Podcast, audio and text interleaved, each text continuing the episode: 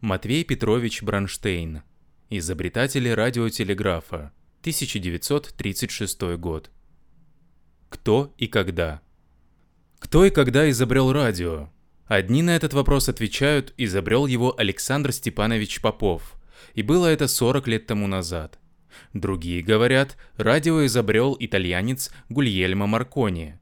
И в самом деле, 40 лет назад и Попов, и Маркони одновременно построили первые в мире радиостанции и начали посылать первые в мире радиотелеграммы. Но история радио началась значительно раньше, чем была послана первая радиотелеграмма. Ученые, которые своими открытиями и опытами начали историю радио, не посылали и не принимали никаких радиотелеграмм. Они не стремились к тому, чтобы передавать на расстояние какие-либо сигналы или музыку или звуки человеческой речи. Как удивились бы эти первые изобретатели радиотелеграфа, если бы им сказал кто-нибудь, что они изобретают радиотелеграф. Передача звуков, сигналов, изображений их нисколько не занимала. Их интересовало другое. Видели ли вы когда-нибудь электрические искры, которые вылетают из наэлектризованных предметов? Блестящие электрические искорки, вспыхивающие на одно мгновение и сейчас же угасающие снова. Вот с этих-то искорок и началась история радио. Много десятилетий физики наблюдали электрическую искру, делали с ней опыты, изучали ее свойства. Наконец, они захотели узнать, какой срок проходит от рождения искры до ее смерти, сколько времени живет электрическая искра. Вопрос был трудный. Обыкновенно на него отвечали так. Она вспыхивает и сейчас же угасает. Она живет всего только одно мгновение. Но что такое мгновение? Сотая доля секунды или тысячная доля? Или миллионная? Как узнать это? Как измерить? Течение времени ощущает всякий человек. Все мы отличаем минуту от двух минут, секунду от двух секунд и даже десятую часть секунды от целой секунды.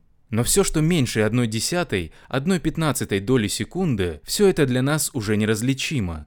Все это, и сотая, и тысячная, и миллионная доля секунды, кажется нам совершенно одинаковым.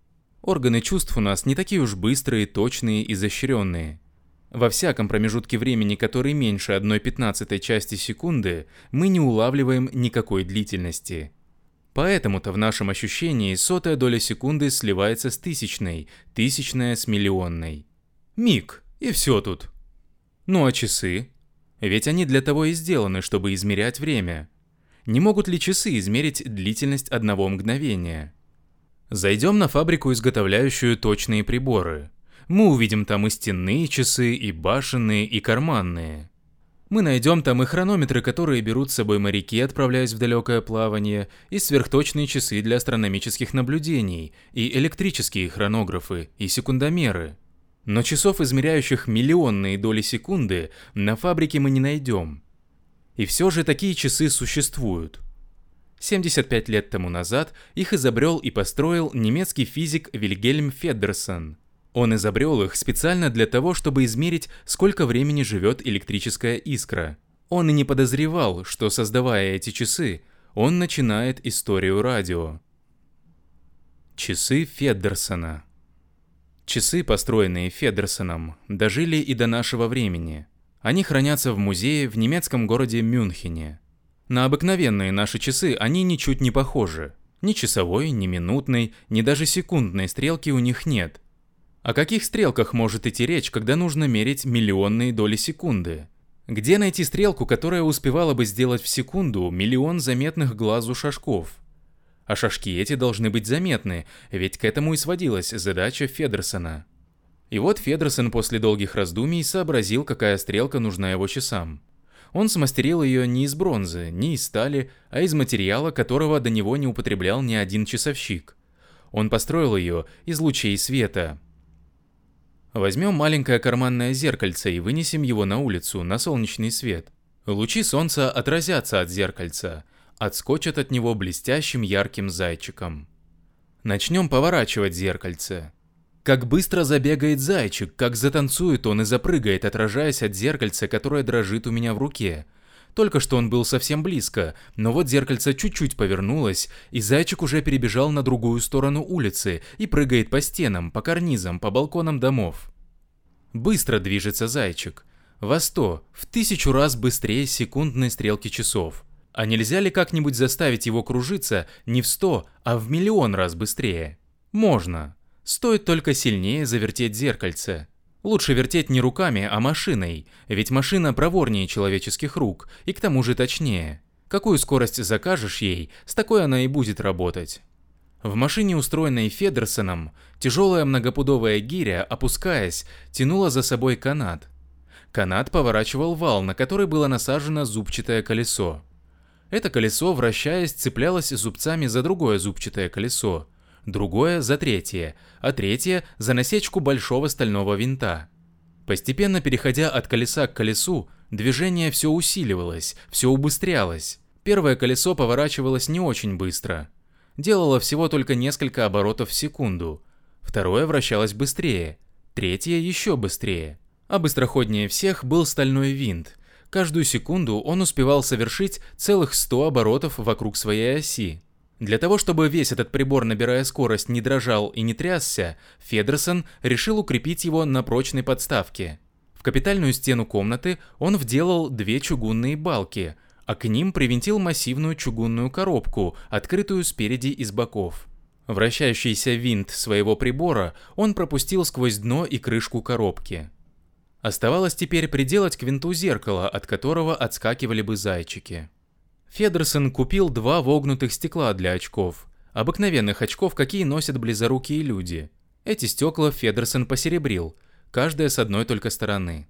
Получились два блестящих вогнутых зеркальца – Федерсон укрепил их на своем винте так, чтобы одно смотрело в одну сторону, другое в другую. Когда гиря падала и винт приходил в движение, оба зеркальца, прикрепленные к винту, равномерно и быстро кружились вместе с ним. Механизм новоизобретенных часов был готов. Но это еще не все. Ведь для часов нужен не только часовой механизм, заставляющий вращаться стрелку, нужен еще и циферблат, чтобы измерять пройденный стрелкой путь. Если стрелка сделана из света, из чего же должен быть сделан циферблат? Долго думал Федерсон, долго искал он подходящий для этого дела материал. Наконец нашел. Фотопластинка. Чувствительная к свету фотопластинка будет циферблатом необыкновенных часов. На этом циферблате электрическая искра сама своими собственными лучами отметит начало и конец своей короткой жизни. Лучи искры упадут на вращающееся зеркало. Стремительный зайчик скользнет по фотографической пластинке и оставит на ней свой след. Чем дольше будет гореть искра, тем длиннее окажется след зайчика. А по длине следа, зная скорость зайчика, уже нетрудно будет сосчитать, сколько времени бежал он по пластинке, сколько времени горела электрическая искра. Прибор Федерсона был закончен, Стальной винт был установлен в чугунной раме, вращающееся зеркало работало исправно, фотографическая пластинка лежала наготове. Наготове была и лейденская банка, источник электрических искр. Банка эта состоит из трех стаканчиков, вставленных друг в друга. Наружный металлический, средний стеклянный, а внутренний опять металлический. Федерсон зарядил банку. Наружный металлический стаканчик положительным электричеством, а внутренний металлический отрицательным. Затем проводами он соединил банку с двумя металлическими шариками, поставленными друг против друга. Эти шарики называются разрядником. Внутренний стаканчик банки Федерсон соединил с одним шариком разрядника, наружный с другим. Теперь оставалось только нажать на кнопку, замыкающую и размыкающую электрическую цепь, чтобы заряд электричества устремился из банки по проводам. Положительный заряд побежит навстречу отрицательному, и между шариками разрядника вспыхнет блестящая тонкая искра.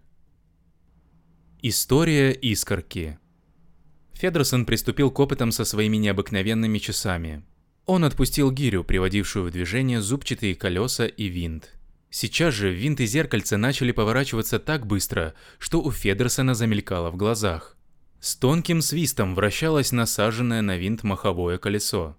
Прислушиваясь к этому свисту, Федерсон убедился в том, что прибор его действует исправно. Звук был все время одной и той же высоты.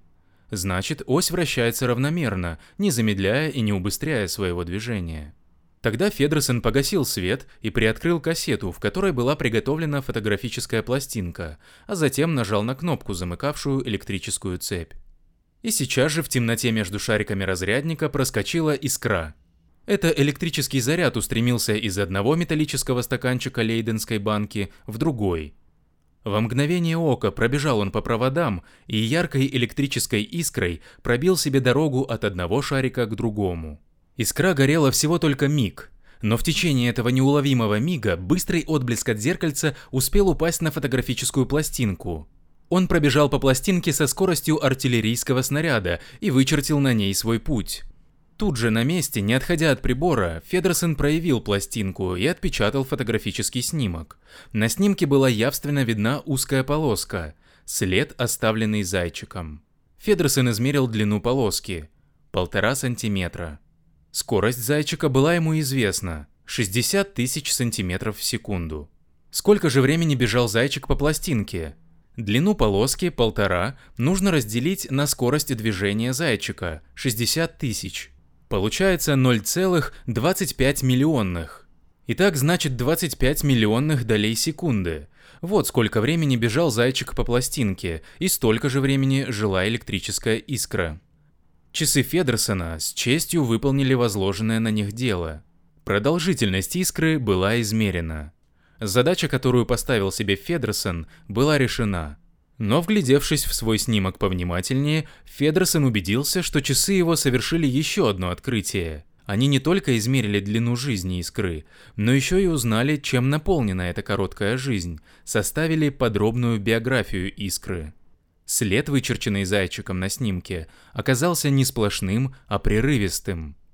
Он состоял из нескольких светлых пятен, отделенных друг от друга темными промежутками. Значит, электрическая искра, проскочившая между шариками разрядника, вовсе не горела равномерным блеском. В течение всей своей жизни, продолжавшейся всего только 25 миллионных долей секунды, она вспыхивала и угасала несколько раз. Короткие вспышки шли одна за другой так быстро, что человеческий глаз не мог уследить за ними. Несколько вспышек казались глазу одной – и только чудесные часы Федерсона сумели расчленить мгновение, разложить искру на несколько отдельных вспышек. Федерсон сосчитал число вспышек на своем снимке.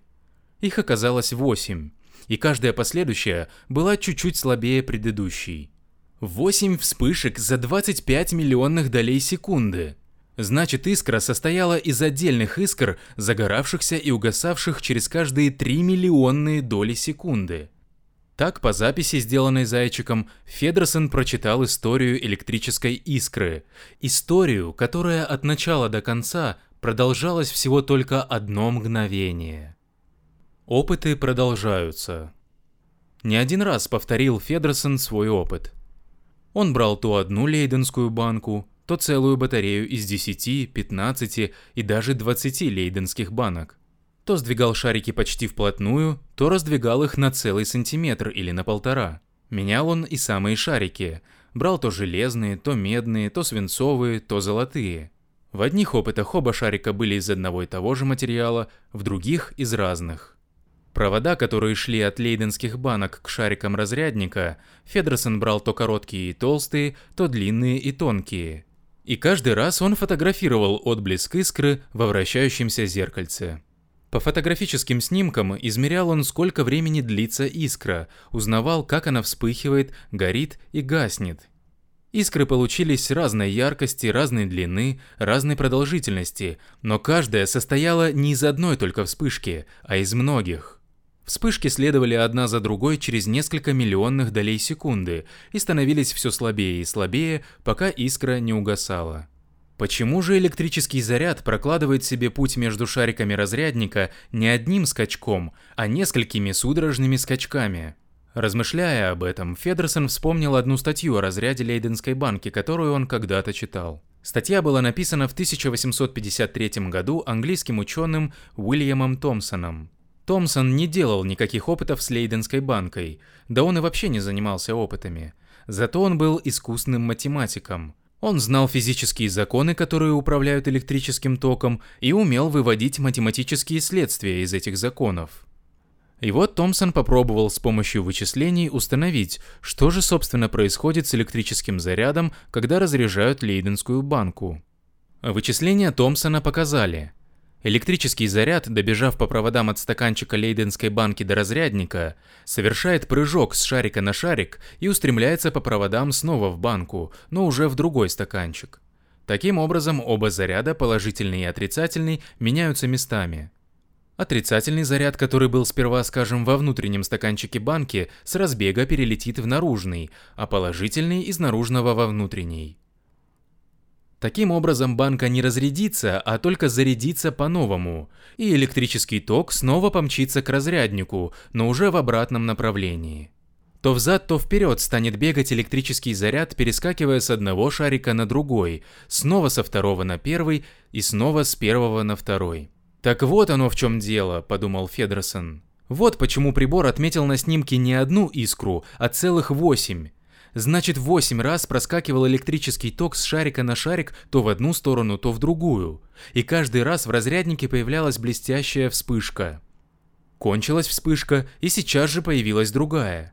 Это снова прорвался электрический ток, но уже в обратном направлении. Вспышка за вспышкой сверкала в узком пространстве между шариками, пока продолжалась жизнь искры, и с каждой вспышкой менялось направление тока. Пробежал ток в одну сторону – вспышка, Пробежал назад, новая вспышка. Вращающееся зеркало Федерсона подтвердило догадку Томпсона. Электрическая искра – это маленький отрезок переменного электрического тока. Через ничтожные промежутки времени, через каждые несколько миллионных долей секунды, ток изменяет свое направление. Так вращающееся зеркало помогло Федерсону изучить природу электрической искры. Что происходит в пространстве? Когда в 1862 году немецкий физический журнал Annalender Physik напечатал описание опытов Федерсона, многие ученые заинтересовались этими опытами. По приложенным к статье чертежам, они построили точно такие же приборы, какими пользовался Федерсон, повторили и провели его работу. Физики всего мира с восхищением отзывались о необыкновенной удаче ученого, которому посчастливилось сфотографировать мгновение. Но восхищаясь сообразительностью Федерсона, его современники проглядели самое главное. Никто не понял, какие необыкновенные возможности таятся в его открытии. Никто не предвидел, каким новым открытием может оно привести. Ученые, которые повторяли и проверяли опыты Федерсона, были так поглощены изучением электрической искры, что больше ни о чем не думали.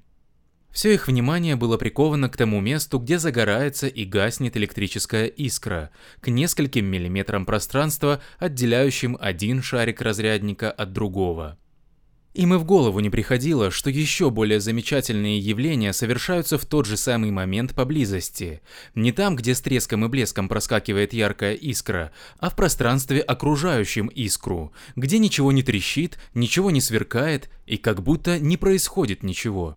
Искру изучали, с искрой делали опыты, искру измеряли, искру фотографировали, а о том, что делается вокруг, по соседству с искрой, не задумывался никто.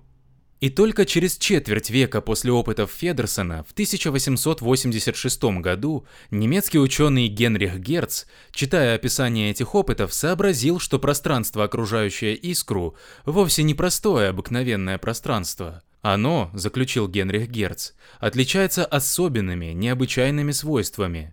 Каким же образом пришел Герц к этому выводу? Как он об этом догадался? Всякий электрический ток создает в пространстве вокруг себя магнитное поле. Это было известно физикам и до Герца. Возьмите провод, по которому идет ток, поместите его под колокол хорошего воздушного насоса. Затем начните откачивать насосом воздух. Воздух будет уходить из-под колокола, и постепенно вокруг провода образуется пустота. Пустота? Действительно ли под колоколом пусто? На этот вопрос вам ответит магнитная стрелка. Поместите ее под колокол. Чуть только побежит по проводу электрический ток, магнитная стрелка задвигается, повернется и станет к току под прямым углом. Значит, вовсе не пусто вокруг электрического тока, даже если и выкачан из-под колокола воздух. Воздух ушел, но что-то осталось. Осталась какая-то таинственная сила, поворачивающая магнитную стрелку. Все пространство вокруг электрического тока наполнено невидимыми магнитными силами. Эти-то магнитные силы физики и называют магнитным полем. Вокруг электрической искры тоже должно существовать магнитное поле. Ведь электрическая искра – это отрезок электрического тока. Это быстрое движение электрического заряда, перепрыгивающего с одного металлического шарика на другой. Но ток этот не постоянного направления, а переменного. Направление тока меняется с каждой новой вспышкой. Значит, заключил Генрих Герц, магнитное поле вокруг искры должно оказаться не таким, как вокруг обыкновенного тока. Магнитные силы вокруг искры должны колебаться, должны менять свое направление с каждой вспышкой, через каждые 2-3 миллионные доли секунды. Прибор Федерсона показал в свое время, что происходит с электрической искрой. Нельзя ли построить и такой прибор, который дал бы возможность узнать, что происходит в пространстве вокруг искры, помог бы обнаружить и изучить магнитное поле, которое дрожит и колеблется в этом пространстве? Обычно направление магнитных сил отмечает магнитная стрелка. Но для магнитных сил, окружающих искру, она не подходит. Слишком уж быстро меняется направление этих сил, а стрелка неповоротлива и неуклюжа. Не угнаться ей за колебанием магнитного поля, не поспеть ей в течение миллионной доли секунды повернуться и в одну сторону, и в другую. Генрих Герц принялся сооружать прибор для изучения колеблющегося магнитного поля. От стола до табуретки. Прежде всего он задумался над вопросом, нельзя ли добывать электрическую искру каким-нибудь новым способом. Федерсон добывал искру, разряжая заряженную лейденскую банку, но у этого способа есть большой недостаток. Слишком уж недолго живет искра, производимая лейденской банкой. Вспыхнет она на мгновение и снова погаснет, и вот уже разрядилась лейденская банка, и нельзя больше получить от нее ни одной даже самой маленькой искорки, пока не зарядят ее снова. Как же успеть за тот короткий промежуток, когда живет еще электрическая искра, обнаружить вокруг нее колебания магнитного поля? Герц решил взять для своих опытов не лейденскую банку, а другой прибор, создающий искры. Такой, в котором искры сыпались бы сплошным потоком. Не успеет погаснуть одна, как уже вспыхивает другая. Эти приборы к тому времени были уже давно изобретены. Их можно было найти в любой физической лаборатории. Имелись они и в лаборатории Герца, в физическом кабинете Политехнического института в городе Карлсруэ. Самый простой из этих приборов, самый удобный, это индукционная катушка Румкорфа. Она развивает высокое электрическое напряжение, тысячи, десятки тысяч вольт.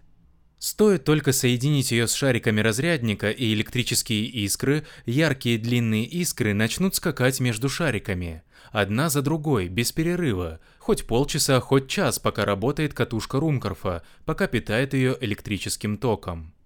Герц взял два больших пустых шара, сделанных из цинка. Шары эти он поставил на деревянные подставки, один на одном конце стола, другой на другом. Стол был длинный, от одного шара до другого было 3 метра.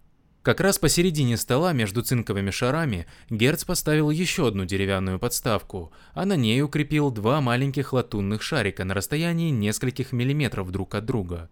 Затем он соединил эти латунные шарики проволокой с цинковыми шарами. Один шарик с одним цинковым шаром, другой с другим. Теперь оставалось только зарядить цинковые шары электричеством высокого напряжения. Один шар положительным, другой отрицательным.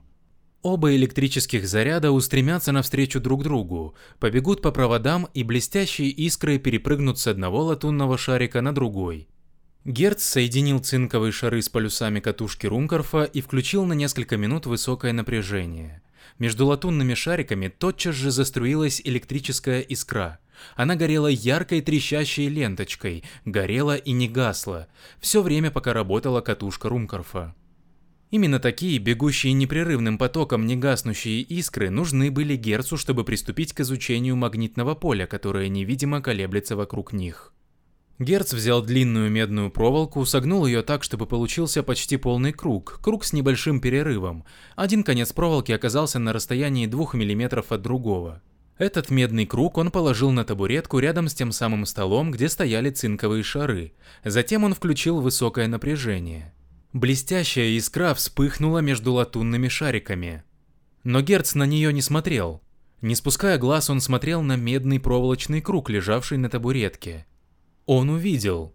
В перерыве между концами изогнутой проволоки тоже сверкают искры, крохотные искорки, прыгающие одна за другой через двухмиллиметровый промежуток. Медный круг не соединен с катушкой Румкорфа. К нему не подается электрическое напряжение. Он лежит на самой простой, самой обыкновенной деревянной табуретке. Почему же и в нем вспыхивают искры? Герц выключил катушку Румкорфа, подававшую высокое электрическое напряжение к цинковым шарам. Блестящая искра в разряднике погасла. И вслед за нею сейчас же погасли мелкие искорки в перерыве между концами разомкнутого проволочного круга. Снова включил Герц катушку Румкорфа. В разряднике снова вспыхнула искра. И в то же самое мгновение показались и таинственные искорки в проволочном круге. Сомнений быть не могло. Медный проволочный круг мелкими искорками отвечает на искру, появляющуюся в разряднике. Вспыхнула искра в разряднике на столе, загораются искорки и в перерыве проволочного круга на табуретке. Погасла искра на столе, гаснут искорки и на табуретке. Почему же загораются искорки в перерыве между концами проволочной дуги? И почему они гаснут? Герц знал почему. Ведь вокруг искры в разряднике колеблется магнитное поле. Электромагнитные колебания, невидимые электромагнитные волны, струятся во все стороны от разрядника. Они растекаются по комнате, они бегут по всем направлениям. К полу, к стенам, к потолку. Люди не видят их, не слышат, не чувствуют, но разомкнутый проволочный круг их заметил сейчас же. Электромагнитные волны, упавшие на проволоку, возбудили в ней электрический ток, и через перерыв в проволоке немедленно посыпались искры. Герц немного отодвинул табуретку от стола и снова пропустил сквозь разрядник искру. И что же? Проволочный круг снова ответил на нее искорками, но на этот раз искорки были гораздо слабее и тоньше, чем прежде. Очевидно, электромагнитные волны, растекаясь во все стороны от искры в разряднике, становятся чем дальше от искры, тем слабее. Герц отодвинул табуретку еще на шаг. Искорки стали еще бледнее и тоньше, но все-таки они появились. И только когда Герц отодвинул табуретку в другой угол комнаты, на расстояние двух с половиной метров от разрядника, искорки перестали появляться. Герц понял, что ему удалось сделать важное открытие. С помощью своего медного проволочного круга он сумел обнаружить и уловить электромагнитные волны, разбегающиеся во все стороны от разрядника. Он обнаружил эти волны не только вблизи искры, но и поодаль, на расстоянии метра, полутора метров и даже двух. Думал ли Герц о том, что люди когда-нибудь научатся посылать электромагнитные волны не за метр и не за полтора, а за сотни и тысячи верст, не от стола к табуретке, а с материка на материк, через моря и океаны? Знал ли он, что его разрядник – это первая в мире радиостанция, и что его проволочный круг – это первый в мире радиоприемник? Знал ли он, что основываясь на его открытии, люди сконструируют радиотелеграф? Лучи электрической силы. Ни дни, ни месяцы, а целые годы продолжались опыты Герца. Медленно и упорно изучал он электромагнитные волны, повторяя каждый опыт по нескольку раз, внося все новые и новые усовершенствования в свои приборы. Ежедневно он приходил в лабораторию рано утром, а уходил поздно вечером.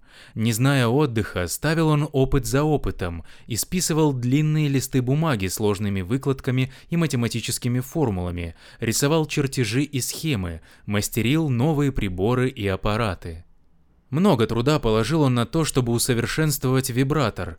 Так называл он металлические шары, вокруг которых колеблются электромагнитные волны. Он добивался того, чтобы искры в вибраторе стали более мощными и энергичными, и чтобы направление электрического тока менялось с возможно большей частотой. После двух лет опытов и вычислений ему удалось наконец построить надежный вибратор. Он взял два латунных цилиндра длиною в 9 сантиметров, и к каждому из них приделал на конце по латунному шару. Один цилиндр он поставил шаром вверх, а другой повесил над ним шаром вниз. От шара до шара оставался узкий перерыв в 3 мм. Стоило теперь соединить цилиндры с индукционной катушкой, один с одним полюсом, другой с другим, и от шара к шару через 3-миллиметровый промежуток начинали сыпаться электрические искры. В свое время опыты Федерсона показали, направление электрического тока, скачущего искрой от шара к шару, не остается все время одинаковым. Оно беспрерывно меняется, оно колеблется с невообразимой быстротой. Но в разряднике Федерсона направление электрического тока менялось каждые 2-3 миллионные доли секунды, а в усовершенствованном вибраторе Герца, так гласили точные математические вычисления, оно менялось в тысячи раз быстрее. Даже проворное зеркало необыкновенных часов не могло угнаться за такими частыми колебаниями тока, не могло разложить видимую глазу искру на отдельные вспышки. От вспышки до вспышки проходила теперь не миллионная, а миллиардная доля секунды. Усовершенствованный вибратор Герца был готов. Оставалось усовершенствовать и резонатор. Так Герц называл свой улавливатель электромагнитных волн, свой проволочный круг с перерывом для искры. В первых опытах Герца резонатор откликался на электромагнитные волны только в близком соседстве от искры. Герц хотел усилить чуткость резонатора, заставить его отзываться на искру, скачущую между шарами, даже тогда, когда он стоит далеко от шаров. Прежде всего, он уменьшил размеры резонатора. Новый проволочный круг был теперь всего только 7 сантиметров в диаметре, он свободно умещался на ладони. Сделан он был из тонкой медной проволоки. Перед тем, как пустить проволоку в дело, Герц насадил на один ее конец крохотный отполированный латунный шарик, а другой конец заострил. Потом согнул проволоку в круг. На этот раз он оставил между ее концами лишь крохотный перерыв. Каких-нибудь несколько сотых долей миллиметра. Простым глазом такую щелочку и не заметишь, а потому Герц запасся увеличительным стеклом. Когда все было готово, он включил индукционную катушку, соединенную с вибратором. В трехмиллиметровом промежутке между гладко отполированными латунными шарами загорелись трещащие искры. Невидимые электромагнитные колебания наполнили пространство. Глядя сквозь увеличительное стекло на перерыв в резонаторе, Герц заметил крохотные ответные искорки. Этими бледными тонкими искорками резонатор подтверждал, что его коснулись электромагнитные колебания. Невидимые электромагнитные волны, лучи электрической силы, которые посылал в пространство вибратор. Множество опытов проделал Герц с лучами электрической силы. Счастливый случай помог ему совершить важное открытие. В лаборатории, в которой он работал, была большая железная печка. Однажды во время опытов Герц случайно поставил свой резонатор неподалеку от нее. И что же? Оказалось, что чем ближе к печке, тем увереннее и отчетливее отзывается резонатор на электромагнитные волны. Значит, близость железной печки чем-то помогает резонатору, чем-то облегчает его работу. Чем же?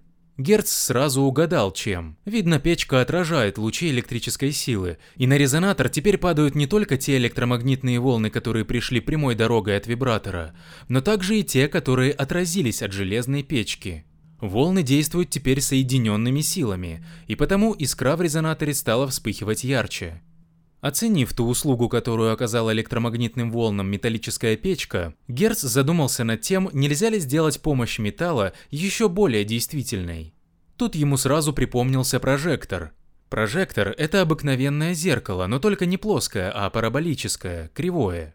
Когда в фокусе этого зеркала зажигательная лампочка, зеркало собирает все лучи, расходящиеся от лампочки, в один пучок и посылает их в одну и ту же сторону. Собранные вместе, лучи сияют гораздо ярче, чем порознь. Нельзя ли устроить такой же прожектор, такой же собиратель лучей, но только не для световых лучей, испускаемых лампочкой, а для лучей электрической силы? Нельзя ли этим прожектором собрать в один пучок и направить в одну сторону электрические лучи, которые вибратор разбрасывает по всем направлениям? Герц немедленно принялся за работу. Он раздобыл большой цинковый лист, высотою и шириною в 2 метра. Этот лист он согнул так, чтобы получилась точно рассчитанная кривая поверхность, которую математики называют параболическим цилиндром. Это и было вогнутое стекло, но уже не для лучей света, а для лучей электрической силы. В фокусе этого зеркала Герц расположил свой вибратор. Затем он включил индукционную катушку. Снова посыпались искры и вибратор стал испускать электромагнитные волны. Но теперь они уже не растекались куда попало. Цинковый лист собирал их и посылал в одну сторону концентрированным и сильным пучком.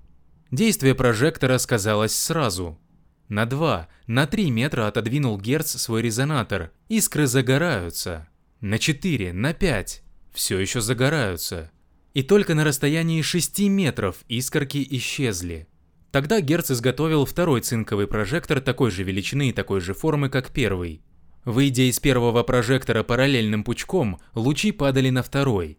Все лучи концентрировались в одной точке, в фокусе второго прожектора. В этой точке Герц установил свой резонатор. Дальность приема сразу увеличилась. С 5 метров она дошла до 16. Электромагнитным волнам в комнате уже становилось тесно.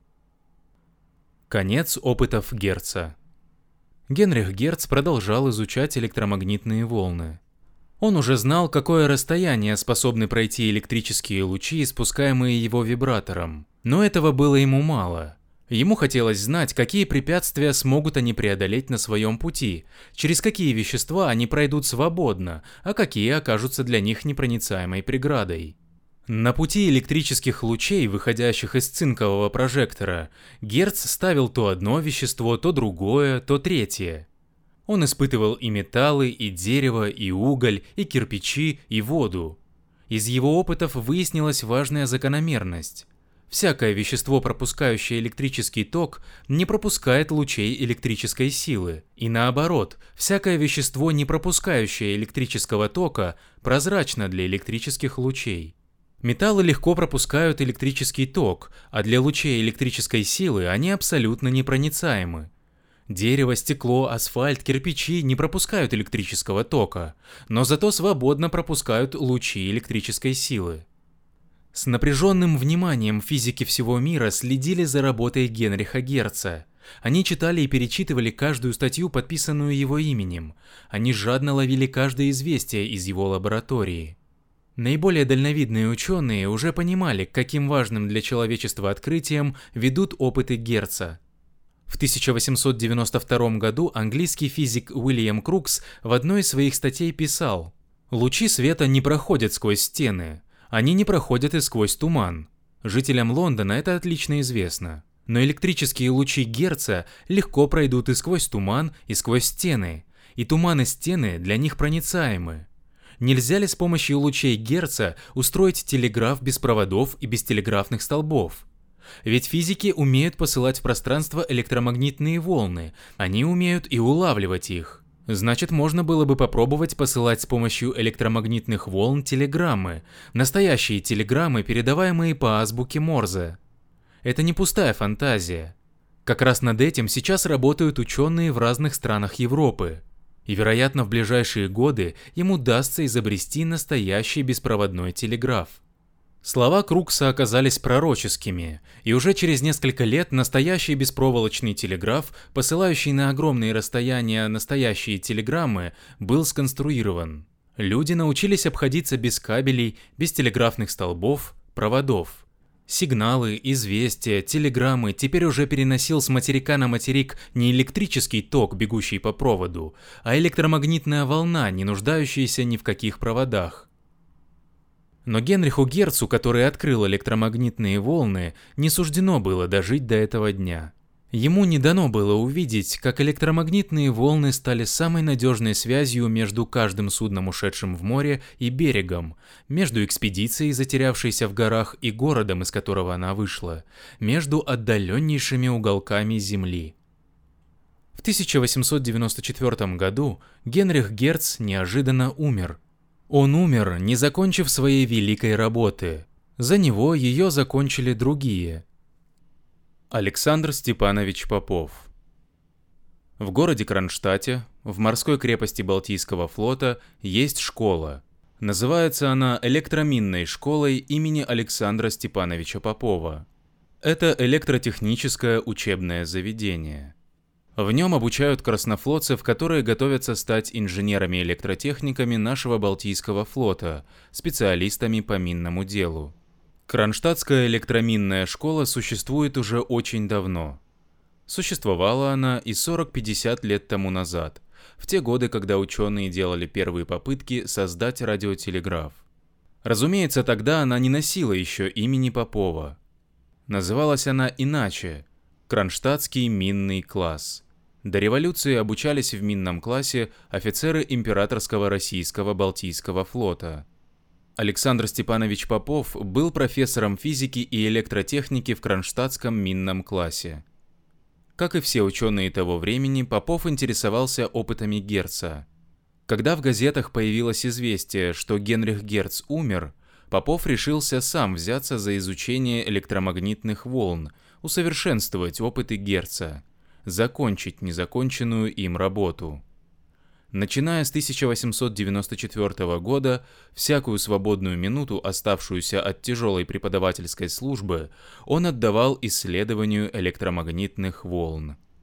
В скромной физической лаборатории минного класса он мастерил незатейливые самодельные приборы и с помощью этих приборов воспроизводил опыты Герца и опыты других ученых, которые вслед за Герцем начали изучать новооткрытую область.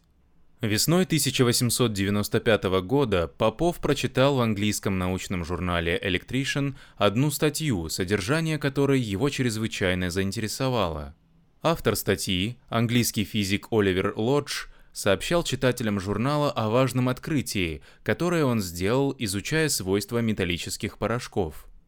Он обнаружил, что электромагнитные волны, падая на порошок, состоящий из металлических зерен, оказывают на него удивительное действие. Как только электромагнитные волны прикоснутся к порошку, зернышки мгновенно слипаются друг с другом. Увидеть, как слипаются зернышки, нельзя – Слишком уж мелки промежутки между ними. О том, что зернышки слиплись, исследователю дает знать стрелка гальванометра, прибора, обнаруживающего электрический ток. Пока порошок рассыпан на зерна, электрический ток сквозь него не проходит. Пройти ему мешает воздух, отделяющий одну частицу металла от другой, ведь воздух не пропускает электрического тока. Но чуть только под воздействием электромагнитных волн зернышки металла склеются друг с другом, стрелка гальванометра дернется. Электрический ток свободно, без задержки, по сплошной металлической дорожке пробежит сквозь порошок. Металлические порошки сами по себе мало занимали Попова. Вопрос о том, через какие вещества легко проходит электрический ток, а какие оказывают току сопротивление, никогда особенно не интересовал его. Но выводы, которые сделал Лодж из своих опытов, сразу заставили Попова насторожиться. Выводы были такие. Ток, пропускаемый сквозь металлические порошки, дает физикам новое средство обнаруживать электромагнитные волны. Если зернышки порошка слиплись, значит возле них уже побывали электромагнитные волны – если же ток не проходит по металлическому порошку, значит зернышки еще не слиплись, и, следовательно, не было поблизости от них электромагнитных волн. Попов понял, к открытиям покойного Герца Лодж сделал существенное дополнение. Ведь опыты Лоджа подсказывают новый способ улавливать электромагнитные волны. Не окажется ли металлический порошок более чувствительным приемником электромагнитных волн, чем резонатор Герца? Попов немедленно приступил к опытам. Он взял маленькую стеклянную трубку и насыпал в нее железные опилки. С обоих концов трубки он воткнул по проволочке. Эти проволочки он соединил с полюсами батареи, вырабатывающей электрический ток. Чтобы заметить появление электрического тока, Лодж смотрел на стрелку гальванометра. Попов решил заменить молчащий гальванометр громким звонком – в цепь батареи, подающей ток в трубочку с железными опилками, он включил электрический звоночек. Попов приступил к испытанию своего нового прибора. Он включил катушку Румкорфа и привел в действие вибратор. Электромагнитные волны, испускаемые искрой, немедленно произвели ожидаемый эффект. Опилки слиплись, по ним побежал ток. Электрический звоночек зазвонил. Невидимые и неслышные электромагнитные волны возвещали о своем прибытии громким звонком. Но скоро этот громкий звон перестал радовать Попова. Попов выключил вибратор, электромагнитные волны прекратились, а звонок звонит. Снова включил. Звонок по-прежнему. Еще раз выключил. Громкий звон продолжается, как ни в чем не бывало. Что же это за прибор, который сигнализирует зря? Кому нужен такой пустозвон? Начал он звонить вовремя, в тот момент, когда к нему прикоснулись электромагнитные волны, а потом и пошел звонить, не разбирая, есть ли волны, нет ли их. Как же заставить звоночек прекращать звон, чуть только прекращаются электромагнитные волны? Из статьи Лоджа Попов знал. Все дело в опилках. Опилки слиплись, когда на них упали электромагнитные волны, и так и остались слипшимися. Электрический ток бежит по ним без перерыва, потому-то и звонит без перерыва электрический звоночек. Из этой же статьи Лоджа Попов знал, чтобы помешать прохождению тока, стоит только разрушить металлический мостик, разъединить, рассыпать опилки. Лодж попросту в нужный момент встряхивал порошок руками. Но Попов с этим не мог примириться. Не нанимать же специального человека, чтобы он безотлучно стоял возле прибора, улавливающего электромагнитные волны, и встряхивал трубочку с опилками. Попов полагал, что раз прибор научился сам звонить в звоночек, можно заставить его и трубочку встряхивать самому. Попов перенес звонок поближе к трубочке и поставил его так, чтобы молоточек, нагибаясь, ударял по колоколу, а выпрямляясь по трубочке. Стукнет молоточек в колокол, а потом в трубочку, потом снова в колокол, потом снова в трубочку. А чтобы он не разбил трубочку, Попов надел на нее толстое резиновое кольцо. Теперь уже не нужно встряхивать трубочку руками, чтобы слипшиеся опилки рассыпались. Молоточек звонка, стуча по трубочке, сам встряхивает, сам разъединяет опилки. Пока электромагнитные волны продолжают падать, молоточек эту работу делает зря – Электромагнитные волны каждое мгновение снова склеивают то, что молоточек разъединил. Но чуть только прекратятся волны, работа молоточка сразу достигнет цели. Стукнув в последний раз по трубочке, он рассыплет опилки, и их некому будет склеить. Таким образом, недостаток прибора устранен. Звоночек начинает звонить, чуть только возникают электромагнитные волны, а едва они прекращаются, он умолкает. Теперь оставалось выяснить самый главный вопрос. Чувствительнее ли новый приемник, чем резонатор Герца? Много ли придали ему силы опилки и звонок? Обнаружит ли он электромагнитные волны на большем расстоянии, чем резонатор Герца? На этот вопрос могли ответить только опыты. Телеграмма с неба. И Попов приступил к опытам. Сперва он поставил свой приемник в той самой комнате, где работал вибратор – Звонок зазвонил. Потом он перенес приемник в соседнюю комнату. Обнаружит ли теперь приемник электромагнитные волны? Обнаружил. Как только зажглась искра в вибраторе, сейчас же в ответ зазвонил звонок приемного аппарата. Но Попов на этом не успокоился. Ведь передавать сигналы из комнаты в комнату на расстоянии нескольких метров умел и Герц. Нельзя ли с новым приемником принимать сигналы подальше? Попов вынес приемник на улицу и установил его в 80 метрах от лаборатории. Резонатор Герца не справлялся с таким расстоянием. Справятся ли с ним железные опилки? Выдержат ли они этот экзамен? Выдержали. Громким звоном ответил приемник на искру в вибраторе. Итак, дальность приема удалось довести до 80 метров. Но Попову все было мало. Он хотел сделать свой приемник еще более чутким, он хотел добиться еще большей дальности приема. И он решил снабдить приемник особыми щупальцами для улавливания тех электромагнитных волн, которые проносятся в вышине. Попов взял металлический провод длиною в 3 метра. Один конец провода он прикрепил к ветке дерева, а другой конец, свисавший вниз, соединил с проволочкой, торчавшей из трубки с опилками. Волны, проносившиеся над приемником, теперь уже не терялись зря. Перехваченные проводом, они скользили вниз, к железным опилкам. Провод, свешивавшийся с дерева, это была первая в мире антенна. Снабженный антенной, приемник Попова сразу же перекрыл предыдущий рекорд. 100 метров, 120, 165, 200. Сомнений не оставалось. Попов был на верной дороге к изобретению беспроволочного телеграфа. В апреле 1895 года, через месяц после начала опытов, произошло неожиданное событие. Звонок приемника вдруг зазвонил сам собой. Искры в вибраторе не было. Никто и не думал включать катушку Румкорфа, а приемник звонит и звонит. Что за чудеса? Долго ломал себе голову Попов, стараясь объяснить загадочное происшествие. Долго казалось оно ему необъяснимым. И только тогда, когда он узнал, что в этот самый день, в этот самый час, на море в 30 километрах от Кронштадта бушевала гроза, он понял все. Гроза, значит на небе вспыхивали молнии. А ведь молния – это электрическая искра, да еще какая. В миллионы вольт, в километры длины. Так вот почему звонил приемник. Он уловил электромагнитные волны, испускаемые молнией. Громкими звонками сообщил о том, что за десятки километров от него работает могучий вибратор. Так Попов принял радиотелеграмму, посланную с неба. Черточки и точки. После первых опытов Попова прошел целый год. За это время его приемник сильно изменился. Он стал работать еще исправнее, чем раньше, он стал еще чувствительнее и точнее. И самое главное, он научился принимать настоящие, осмысленные телеграммы. Уже не звонок, а телеграфный аппарат Морзе откликался на электромагнитные волны. Пустят через вибратор искру на одно короткое мгновение, и аппарат Морзе ставит на телеграфной ленте точку – Пустят искру так, чтобы она сверкала чуть подольше, и аппарат Морзе печатает не точку, а черточку. Черточки и точки – это буквы телеграфной азбуки, которую в середине 19 века придумал американец Морзе.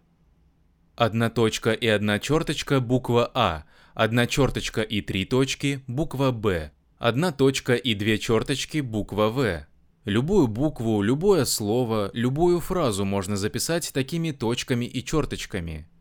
Выползает из аппарата телеграфная лента, а на ней черточки и точки, черточки и точки, телеграмма, записанная азбукой Морзе. Попов торжествовал. Наконец-то его прибор перестал быть лабораторной игрушкой и готов нести практическую службу. Попов решился обнародовать свое изобретение, показать его другим ученым, физикам, инженерам, изобретателям. 12 марта 1896 года в физическом кабинете Петербургского университета происходило заседание Русского физического общества. На этом заседании Попов продемонстрировал действие своего беспроволочного телеграфа. Свою приемную станцию, трубочку с железными опилками и аппаратом Морзе он установил в физическом кабинете, в большой аудитории, где на длинных скамейках амфитеатра разместились физики, пожелавшие присутствовать при опыте. А вибратор с катушкой Румкорфа Попов перенес в другое здание, в университетскую химическую лабораторию, за 250 метров от физического кабинета. В назначенную минуту ассистент Попова, приставленный к вибратору, включил катушку Румкорфа и начал искрами передавать сигналы. И вот из химической лаборатории, через стены, через окна, через пустынный двор университета потекли электромагнитные волны. Они проникли и в физический кабинет, в переполненный амфитеатр. Попов, волнуясь, стоял перед своим аппаратом, и десятки слушателей, недоверчивых, настороженных, сомневающихся, с нетерпением ожидали обещанной телеграммы. Телеграмма пришла. Электромагнитные волны проникли в аудиторию, и в то же мгновение застучал телеграфный аппарат. Черточками и точками, черточками и точками записал он пришедшую телеграмму. Генрих Герц. Имя и фамилия великого ученого. Это были первые слова, посланные и принятые аппаратами беспроволочного телеграфа. Профессор Попов и министр Авелан. Инженеры и физики, собравшиеся в физическом кабинете университета, столпились вокруг изобретателя. Каждый хотел пожать Попову руку, поздравить его с замечательной удачей. Сбылось предсказание Крукса. Беспроволочный телеграф появился на свет. Он стоял на столе физической лаборатории, поблескивая стеклянной трубочкой, сверкая железом опилок и медью антенны. Всякий мог ощупать своими руками рычажки и колесики телеграфного аппарата, упругое резиновое кольцо, прикрывающее трубочку, гладкую обмотку электромагнита, приводящего в действие молоточек. Всякий своими глазами мог прочесть телеграмму, принятую беспроволочным телеграфом. И однако нашлись люди, которые, вопреки очевидности, отказывались поверить, что беспроволочный телеграф существует.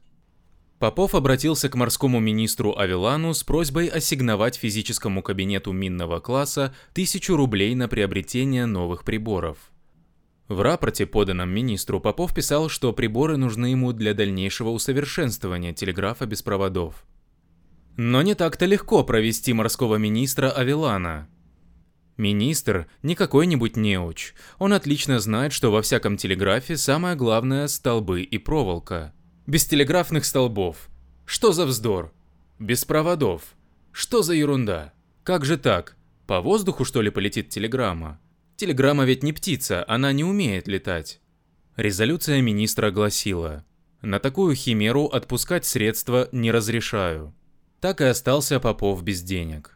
А деньги были нужны ему до зарезу. Без денег не построишь приборов, создающих мощные искры, не поднимешь антенну на нужную высоту. Изобретатель беспроволочного телеграфа продолжал работать над своей химерой. Он знал, телеграф без проводов – не фантазия, Электромагнитные волны, преодолев метры, смогут преодолеть и километры. Но для расширения опытов нужны большие средства. Индукционные катушки стоят денег, вибраторы стоят денег, телеграфные аппараты стоят денег. Как осуществить грандиозный замысел, не имея никаких денежных ресурсов, кроме скромного жалования преподавателя? Попов продолжал свои опыты, но работа шла медленно и трудно. А через несколько месяцев он узнал, что он не единственный изобретатель беспроволочного телеграфа. В газетах и журналах всего мира появились известия о том, что какой-то никому неизвестный итальянец изобрел аппарат для телеграфирования без проводов. Итальянского изобретателя, так писали газеты, зовут Гульельмо Маркони. Первые опыты Маркони – Гульельмо Маркони не был ни профессором физики, ни инженером. Его имя никогда не появлялось в научных журналах. Он был молодым студентом, вольнослушателем политехнической школы в городе Болонье. В год смерти Генриха Герца ему исполнилось 20 лет. Из лекций, из книг, из журнальных статей студент Маркони узнал об опытах Герца. Он понял, беспроволочный телеграф возможен – и он решил изобрести беспроволочный телеграф. Он достал катушку Румкорфа и смастерил себе латунный вибратор. В деревне Пантекио, недалеко от Болоньи, в дачном доме, принадлежавшем его отцу, Маркони устроил свою лабораторию. Весной 1895 года он приступил к опытам. Он испытывал то одну форму вибратора, то другую, изготовлял из цинка и жести огромные параболические зеркала, конструировал и сравнивал различные приборы для улавливания электромагнитных волн. Так же, как и Попов, он прочитал в журнале Electrician сообщение Лоджа. Так же, как и Попов, проделав несколько опытов, он решил, трубочка с металлическими опилками чувствительнее к электромагнитным волнам, чем искровой резонатор Герца. Удивительно, до чего были похожи эти первые опыты Маркони на те опыты, которые одновременно с ним делал профессор Попов. Попов не знал ничего о Маркони, Маркони не знал ничего о Попове. Но оба они, и русский профессор, и итальянский студент, в одно и то же время одним и тем же способом решали одну и ту же задачу. Попов заставил электромагнитные волны звонить, то же самое сделал и Маркони. У Попова молоточек звонка встряхивал стеклянную трубку с опилками, и той же работой был занят молоточек звонка в приборе Маркони. Попов соединил свой приемник с вертикальным проводом, антенной. И Маркони тоже додумался до антенны. Все, что в лаборатории кронштадтского минного класса изобрел профессор, все это, независимо от Попова, в далекой Италии, в деревне Пантекио, в усадьбе Вилла Грифоне, изобрел и молодой итальянский студент. Он вбил в землю высокий деревянный шест, а на верхушку шеста, как шапку, надел ведро. К ведру подвесил длинный медный провод, антенну. Потом он взял самый чуткий свой прибор для улавливания электромагнитных волн, стеклянную трубочку, полную серебряных опилок и мелкой никелевой пыли. Серебряную проволоку, торчавшую из одного конца трубочки, он соединил со своей антенной, а проволочку, торчавшую из другого конца, соединил с другим проводом, с проводом, который вел к цинковому листу, глубоко зарытому в землю. Соорудив приемную станцию, он принялся улучшать свой передатчик, вибратор, посылающий в пространство электромагнитные волны. Опыты показали ему, что дальность передачи сигналов растет, если поставить антенну не только у аппарата, который принимает волны, но и у аппарата, который их посылает. Возле вибратора Маркони вбил в землю такой же шест, какой стоял возле приемника, и на него тоже надел ведро с проводом. Один шар он соединил с этой новой антенной, а другой с зарытым в землю цинковым листом. Проделывая опыты с этим усовершенствованным вибратором, передатчиком, как назвал Маркони свой вибратор, снабженный антенной, Маркони заметил, чем длиннее антенна, тем сильнее колеблется вокруг нее электромагнитное поле, тем дальше от нее растекаются электромагнитные волны. Антенна в 2 метра высоты, дальность передачи 30 метров. Антенна в 4 метра высоты, дальность передачи 100 метров. Антенна в 8 метров высоты, дальность передачи дошла до 400. Маркони убрал ведро с верхушки антенны, и дальность передачи сигналов сразу уменьшилась. Снова нацепил ведро, и дальность увеличилась снова. А что если вместо ведра поставить на верхушку шеста большой жестяной бак? Маркони раздобыл бак емкостью в целый кубометр и поднял его к верхушке шеста. Какое расстояние теперь пройдут электромагнитные волны? 2 километра 400 метров. Передатчик стоит на одном конце деревни Пантекио, приемная станция на другом. Невидимые электромагнитные волны струятся от передатчика к приемнику, и приемник безошибочно улавливает их, возвещая о них громким звонком. Когда 2 километра 400 метров были завоеваны, перед Маркони, как и перед Поповым, стал вопрос, как добыть денег для постройки мощных станций, для установки высоких антенн. Маркони понимал, все, чего он мог добиться с самодельными своими приборами, он уже добился. Будущность беспроволочного телеграфа зависит уже не только от физиков, изучающих свойства электромагнитных волн, не только от техников, конструкторов и инженеров. Она зависит от банкиров и предпринимателей, зависит от того, пожелают ли они или не пожелают финансировать его изобретение. Обратиться к помощи государства, к министрам, к королю – Итальянец Маркони ничего не знал о судьбе постигшей Попова, но он хорошо знал свою страну, лучше, чем Попов свою. Он понимал, Италия – отсталое государство, Италия не оценит его работы, не поверит молодому изобретателю, о котором никто никогда не слыхал. Король, генералы, министры в ответ на его просьбу только пожмут плечами. «Не станем мы бросать деньги на ветер», – скажут они. «Немыслимое это дело, телеграф без проводов». Нет, не в Италии нужно осуществлять беспроволочный телеграф, а в Англии, в самой передовой, в самой культурной, самой богатой стране. В мае 1896 года Гульельмо Маркони приехал в Лондон. Он приехал не с пустыми руками, он привез ящик, в котором лежали его приборы, схемы, чертежи. В Лондоне, на улице Сент-Мартинс-Легран, на крыше высокого дома, в котором помещалось Министерство почты и телеграфов, Маркони продемонстрировал свои опыты. Он передал телеграмму с одного конца крыши на другой. При демонстрации опытов присутствовали чиновники министерства, а среди них знаток телеграфного дела Уильям Прис, главный инженер Министерства почт и телеграфов. Чиновники остались довольны, они уехали ничего не сказав, но через несколько дней Уильям Прис сообщил Маркони решение министерства. Британское министерство почты и телеграфов не остановится ни перед какими затратами для того, чтобы осуществить план мистера Маркони. Радио победило Ла-Манш.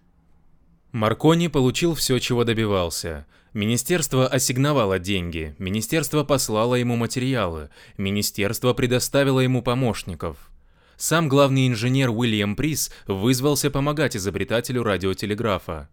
Со всеми своими сотрудниками Маркони отправился на Солсбери-Плейн, обширную равнину в Южной Англии. Он приступил к сооружению экспериментальных станций беспроволочного телеграфа.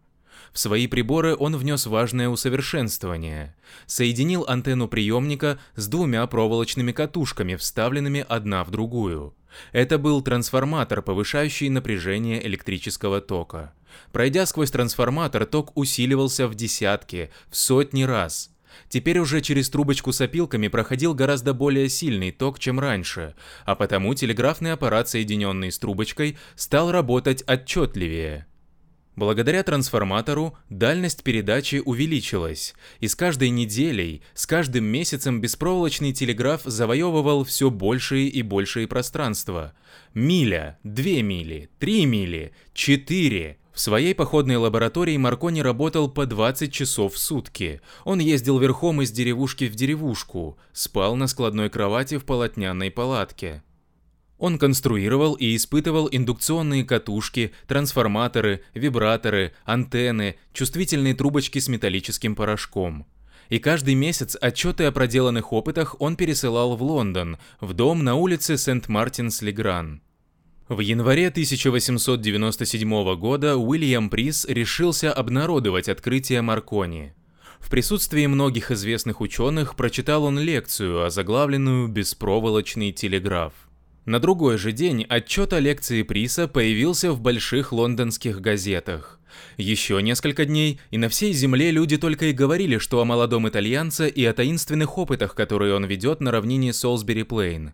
Читатели газет помнили, в январе 1896 года по миру пронеслась первая весть о лучах рентгена.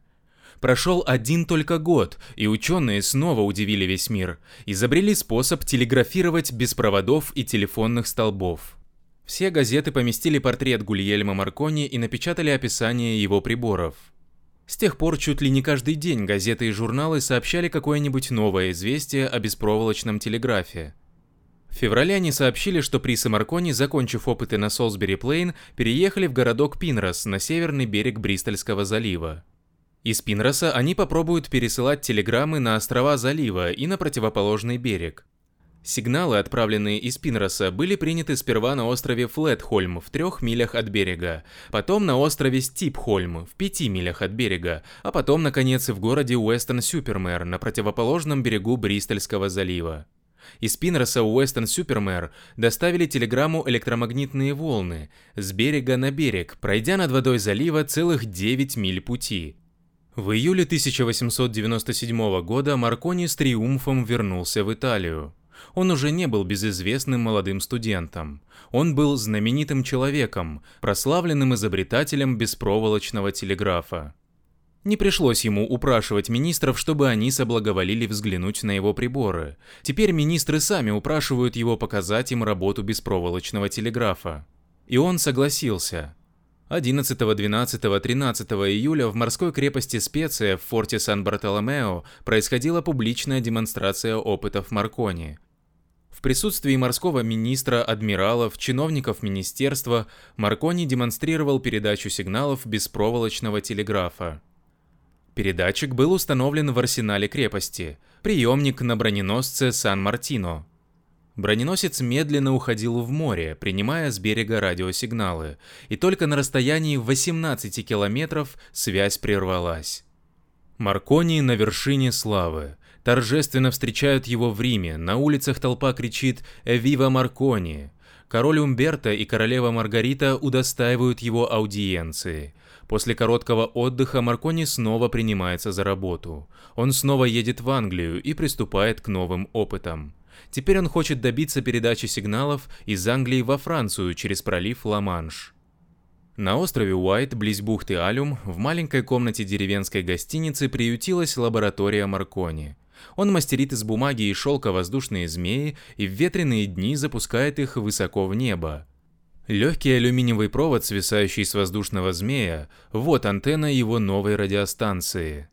И в ветреные дни ему удается пересылать радиотелеграммы с острова Уайт на английский берег и на плывущие по Ла-Маншу суда. Но ведь не каждый день дует ветер, а Маркони хочет посылать телеграммы каждый день. Что же делать? Как поднять к небу антенну в безветренный день? Если бы радиостанция помещалась на яхте, это было бы просто. Там можно было бы привязать антенну к верхушке мачты. Но как поступить на суше? Что же, можно и на суше построить мачту. Специальную мачту не для парусов, а для антенн. И вот Маркони принимается строить мачты на суше, высокие крепкие мачты из стальных труб. Каждая мачта высотой в многоэтажный дом. К абонитовым реям у верхушек мачт привязывает он свои антенны. И с каждой новой построенной мачтой, и с каждым новым метром длины антенны растет и растет дальность приема сигналов, посылаемых станциями беспроволочного телеграфа. 27 марта 1899 года первая радиотелеграмма пересекла Ла-Манш. Гульельмо Маркони послал ее из французской деревушки Шале де Артуа в Вимрё, близ Булони. А приняли ее в Англии, на маяке Саус-Форленд. В этот день Гульельмо Маркони беседовал с корреспондентом лондонской газеты «Таймс». Он сказал, «Я сегодня одержал большую победу. Я послал беспроволочную телеграмму, и она перелетела Ла-Манш. Но на этом я не успокоюсь. Для своих антенн я построю такие высокие мачты, для своих передатчиков я сконструирую такие мощные индукционные аппараты, что сигналы моего телеграфа полетят из Европы в Америку через Атлантический океан. Радио победило Атлантический океан. Атлантический океан в сотни раз шире пролива Ла-Манш. Тысячи километров отделяют старый свет от нового, Европу от Америки. Но трудность передачи не только в числе километров. Есть и другая трудность, посерьезнее расстояние. Ученые люди, качая головами, говорили Гульельмо Маркони. «Откажитесь от вашего плана, мистер Маркони. Он невыполним, он безумен. Вы делаете ошибку непростительную даже для школьника. Вы упускаете из виду форму Земли. Ведь Земля – шар, следовательно, и Атлантический океан имеет форму не плоскую, а выпуклую. Огромной водяной горой вздымается он между Европой и Америкой. Никогда электромагнитные волны не смогут преодолеть это препятствие. Никогда беспроволочный телеграф не свяжет Европу с Америкой. Откажитесь же, мистер Маркони, от вашего несбыточного плана. Упрямый Маркони отвечал на предостережения ученых. Разумеется, вы правы во всем. Земля, конечно, шар, Атлантический океан, конечно, выпуклый. И я сам не представляю себе, как электромагнитные волны справятся с этим препятствием. Но пусть они попытаются, а мы с вами посмотрим, что из этого выйдет. И он приступил к постройке мощных радиостанций, отправительной станции в деревне Польдью в графстве Корнуолл на юге Англии и приемной станции в Америке в городе Сент-Джонс на острове Ньюфауленде. Маркони готовился к самому смелому, самому фантастическому изо всех своих опытов. Он был неспокоен. Он понимал, удастся его передача, значит нет никаких преград для электромагнитных волн, и беспроволочный телеграф завоюет океаны и материки. Не удастся трансатлантическая передача, значит беспроволочный телеграф никогда не сделается соперником проволочного и навсегда останется пригодным только для небольших расстояний, на которых еще не сказывается выпуклость Земли. Осенью 1901 года, когда станция в Польдью была готова, Маркони отправился в Америку. Уезжая, он приказал своим сотрудникам, оставшимся в Польдью, передавать изо дня в день в назначенный час в одну и ту же минуту один и тот же сигнал, посылать в пространство одну и ту же букву, букву «С». Маркони поставил себе цель – принять эту телеграмму в Америке на острове Ньюфауленде. Неудачи долго преследовали Маркони. Для антенны приемника построил он мачту в 400 метров высоты – но в первый же день ее повалил ураган. Тогда Маркони решил прибегнуть к старому способу, испытанному еще в Англии на острове Уайт, поднять антенну ввысь, привязав ее к воздушному змею. И вот воздушный змей возносит к небу алюминиевый провод в 400 метров длины. Ежедневно поднимается змей, ежедневно ждет Маркони условного сигнала. Но все напрасно. Пустая телеграфная лента выползает из аппарата. Ни одной точки, ни одной черточки не находит на ней дежурный телеграфист. Значит, правду сказали ученые. Значит, и в самом деле электромагнитные волны не в силах преодолеть выпуклость Земли. Но упрямый Маркони не желает сдаваться. Он пытается повысить чувствительность приемного аппарата. Быть может, волны достигли Америки, думает он, но грубый приемный аппарат не воспринял их. И Маркони соединяет свою антенну не с аппаратом Морзе, а с гораздо более чувствительным прибором – с телефоном. Достаточно самым слабым электромагнитным волнам дойти до приемной станции, чтобы телефон воспринял их и дал знать об их прибытии гудком. Ежедневно в уроченный час Маркони прижимает к уху телефон. Не слышится ли теперь три коротких гудка, обозначающих долгожданную букву «С»? И, наконец, Маркони дождался гудков. Это случилось в среду 1 декабря 1901 года. Гудки были слабые, но все же Маркони их ясно расслышал. Три отрывистых коротких гудка.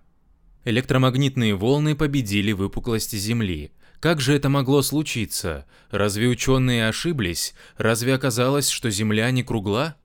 Нет, в этом ученые не ошиблись. Земля действительно круглая. Ошиблись они в другом. Электромагнитные волны, распространяясь, движутся не по прямой линии, а бегут по кругу, следуя очертаниям Земли. Все дело в том, что в высочайших слоях стратосферы, на такой высоте, куда не залетал еще ни один стратостат, воздух не похож на обыкновенный наш воздух. Ультрафиолетовые лучи, испускаемые Солнцем, сообщают воздуху высоких слоев новое свойство – способность пропускать электрический ток. А ведь Генрих Герц доказал, что вещества, пропускающие ток, не пропускают электромагнитных волн. Волны отскакивают от этих веществ, отражаются от них. Значит, и от воздуха высоких слоев они тоже должны отражаться. Отскочив от воздуха стратосферы, волны беспроволочного телеграфа падают обратно на Землю. От Земли они снова отскакивают и бегут опять к стратосфере. Так от Земли к стратосфере, от стратосферы к Земле и снова от Земли к стратосфере зигзагами мечутся электромагнитные волны, и с каждым новым падением и взлетом они продвигаются все дальше и дальше вперед. Маркони ничего не знал об этих свойствах высоких слоев стратосферы – в те времена никто о них не знал. Маркони попросту пошел на риск. Если бы дело не вышло, как смеялись бы люди над глупым Маркони. Посмотрите на этого невежду, он не слыхал о том, что Земля – шар. Но вышло иначе. Маркони добился своего. 1 декабря 1901 года трансатлантическая передача состоялась. Смеяться оказалось не над чем беспроволочный телеграф приступил к завоевыванию всего земного шара. Судьба радиотелеграфа 35 лет тому назад на берегу острова Ньюфауленда человек принял сигнал, поданный за тысячи километров от него на противоположном берегу океана. Невозможное стало возможным. Через тысячи верст научились люди передавать друг другу вести безо всяких кабелей и проводов – еще несколько лет, и люди привыкли к беспроволочному телеграфу, перестали ему удивляться, перестали считать его чудом. Ежедневно читая газету, мы узнаем новости, переданные радиотелеграфом из самых далеких стран. Ежедневно мы слушаем по радио речи, музыку, сигналы времени, доставленные нам невидимыми и неслышными колебаниями электромагнитного поля. Трудно поверить, что от первой трансатлантической передачи нас отделяют всего каких-нибудь 35 лет. 35 лет тому назад окончилось детство радиотелеграфа. Радиотелеграф выдержал первые испытания. Стало ясно, со временем он уничтожит все расстояния на Земле, сделает Англию соседкой Австралии, Москву соседкой Нью-Йорка, Северный полюс соседом Южного – в те дни, когда Гульельмо Маркони, сидя у приемного аппарата Ньюфаулендской радиостанции, с трепетом ожидал первых сигналов из Польдью, над усовершенствованием беспроводного телеграфа работали еще очень немногие.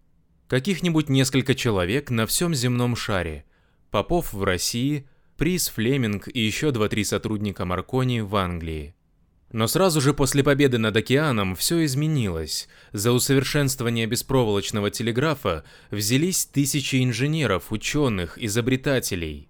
В течение нескольких лет возникли новые мощные радиостанции, были изобретены новые аппараты для испускания и для приема электромагнитных волн. Еще несколько лет и физики изобрели способ передавать по радио не только сигналы азбуки Морзе, но и звуки человеческой речи. Аппараты отправительной станции улавливают колебания воздуха, созданные голосом человека, и превращают их в колебания электромагнитного поля. Аппараты приемной станции улавливают колебания электромагнитного поля и превращают их снова в колебания воздуха, человеческий голос. Так наряду с радиотелеграфом возник радиотелефон – до мировой четырехлетней войны радиостанций и радиоприемников во всем мире было еще очень немного. Несколько мощных радиостанций в разных странах Европы, да маленькие радиостанции на пароходах. Вот и все. И только после войны радио получило широкое распространение и прочно вошло в человеческую жизнь. Во время войны люди узнали на опыте. Проволочный телеграф ненадежен. Проволоку всегда можно перерезать, телеграфные столбы повалить, и вот уже телеграмма затерялась в пути. Радио – дело другое. Электромагнитные волны нельзя задержать по дороге. Даже через вражескую территорию доставят они по назначению вверенную им телеграмму. В 1919 году, 21 марта, Венгрия стала Советской Республикой. На другой день, в 5 часов вечера, московская радиостанция получила беспроволочную телеграмму. Венгерская Советская Республика просит товарища Ленина к радиоаппарату. Через несколько минут московская радиостанция ответила. Ленину аппарата. Прошу к аппарату товарища Белла Куна. Через головы врагов коммунисты Венгрии вели переговоры с коммунистами Москвы. Прошло еще несколько лет, и радиотелефон стал самым обычным предметом обихода. Громкоговоритель, наушники, детекторный приемник появились чуть ли не в каждой городской квартире. Осенью 1920 года в американском городе Питтсбурге известная электротехническая фирма Westinghouse оборудовала радиостанцию совершенно нового типа. Это была первая в мире широковещательная радиотелефонная станция. Она предназначала свои радиопередачи не для отдельных мощных радиостанций, а для тысяч маленьких радиоприемников. 2 ноября 1920 года диктор новой радиостанции прочитал перед микрофоном сообщение о числе голосов, поданных за Гардинга и Кокса, двух кандидатов на пост президента Соединенных Штатов Америки. Это сообщение было первой в мире широковещательной радиопередачей. Вскоре питтсбургская радиостанция передала по радиотелефону речь новоизбранного президента Гардинга, отчет о состязании игроков-волейболистов, проповедь пресвитерианского пастора Ван Итона, курсы биржевых бумаг и застольные спичи на банкете финансистов. Сотни и тысячи людей слушали передачу питтсбургской радиостанции, сидя дома у своих радиоприемников. Это были первые в мире радиолюбители – Вслед за Соединенными Штатами завели у себя радиовещание и другие страны. 21 августа 1922 года приступила к работе Московская радиовещательная станция, первая в РСФСР и одна из первых в Европе. Эта радиостанция была построена по распоряжению Владимира Ильича Ленина. 27 января 1921 года Ленин подписал декрет о создании целой сети радиотелефонных станций по всей стране. Не для извещения о курсах биржевых бумаг, не для передачи речей пасторов и финансистов были предназначены советские радиостанции. Эти работы имеют для нас исключительно важное значение, писал Владимир Ильич в письме от 11 мая 1922 года, ввиду того, что их успех принес бы громадную пользу агитации и пропаганде. С тех пор, как были написаны эти слова, прошло почти 15 лет. Радиофикация нашей страны, начатая Лениным, сделала огромные успехи. В Москве построена 500-киловаттная радиостанция, самая мощная радиостанция в мире. Сотни тысяч людей во всех уголках Советского Союза ежедневно принимают радиопередачи. По радио слушают научные лекции, по радио слушают речи вождей, по радио слушают концерты, по радио проверяют часы. Под команду радио занимаются физкультурой – по радио узнают политические новости, прежде чем они появятся в газете. С каждым годом совершенствуется радиотелефон. Звуки человеческого голоса и звуки музыки он передает все внятнее и чище. С каждым годом совершенствуется и радиотелеграф, и нет уже такого расстояния на Земле, которого он не мог бы преодолеть. В августе 1929 года советская полярная экспедиция, отправившаяся на Землю Франца Иосифа, обменивалась радиотелеграммами с маленькой Америкой, полярной станцией, которую устроил в Антарктике американский полярник адмирал Берт. На Северном полюсе в это время стояло светлое полярное лето, на Южном – темная полярная зима. Советский радист вел длинный разговор по радио с радистами экспедиции Берда – Арктическая экспедиция приветствовала антарктическую, пожелала ей удачи. 180 градусов дуги меридиана, 20 тысяч километров.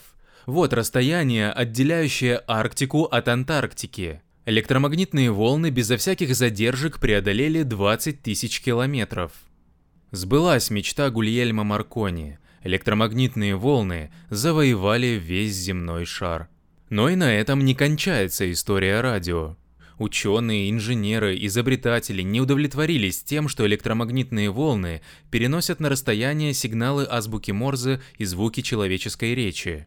Они поручили электромагнитным волнам еще более трудное дело – дать людям возможность не только слышать, но и видеть друг друга за сотни и тысячи верст. Чувствительный фотоэлемент на отправительной станции превращает падающий на него свет в переменный электрический ток. Электромагнитные волны, созданные этим током, летят с отправительной станции на приемную. Специальные усилители усиливают принятые колебания. Лампочка, наполненная газом неоном, превращает их снова в свет. Глядя на экран приемного аппарата, можно из Ленинграда увидеть Красную площадь в Москве, из Нью-Йорка – Эйфелеву башню в Париже. Можно, находясь в Лондоне, помахать рукой приятелю, стоящему у своего телевизора в Калькутте. Так, наряду с радиотелеграфом и радиотелефоном возникло телевидение. Но и этим не удовольствовались инженеры и ученые. Они возложили на электромагнитные волны новую обязанность – управлять на расстоянии механизмами и аппаратами. В 1934 году Амстердамская судостроительная верфь построила новый пароход «Блумфонтейн». Пароход строился по заказу Южноафриканского союза. Когда пароход был построен, председатель Кабинета министров Южноафриканского союза пожелал сам совершить церемонию спуска нового судна на воду. Но ехать для этого из Южной Африки в Амстердам он считал совершенно излишним. Он поступил иначе. Он воспользовался приборами, позволяющими управлять любой машиной, любым аппаратом издали, на расстоянии. Были установлены два таких прибора. Один во дворце Кабинета министров в Притории, другой на судостроительной верфи в Амстердаме. Министр нажал кнопку, и электромагнитные волны побежали от передатчика к приемнику с южного полушария Земли на северное, из Притории в Амстердам. Добежав до Амстердама, электромагнитные волны вызвали в приборах приемника электрический ток. Усилительные аппараты увеличили напряжение тока во много раз, и огромный пароход, покоряя силе, медленно пополз по наклонной плоскости в воду. Во всех странах мира инженеры и изобретатели работают теперь над усовершенствованием телемеханики. Работают над телемеханикой также и ученые в СССР. И кто знает, какую еще службу сослужат людям электромагнитные волны, открытые, исследованные, покоренные Федерсоном, Герцем, Поповым, Маркони.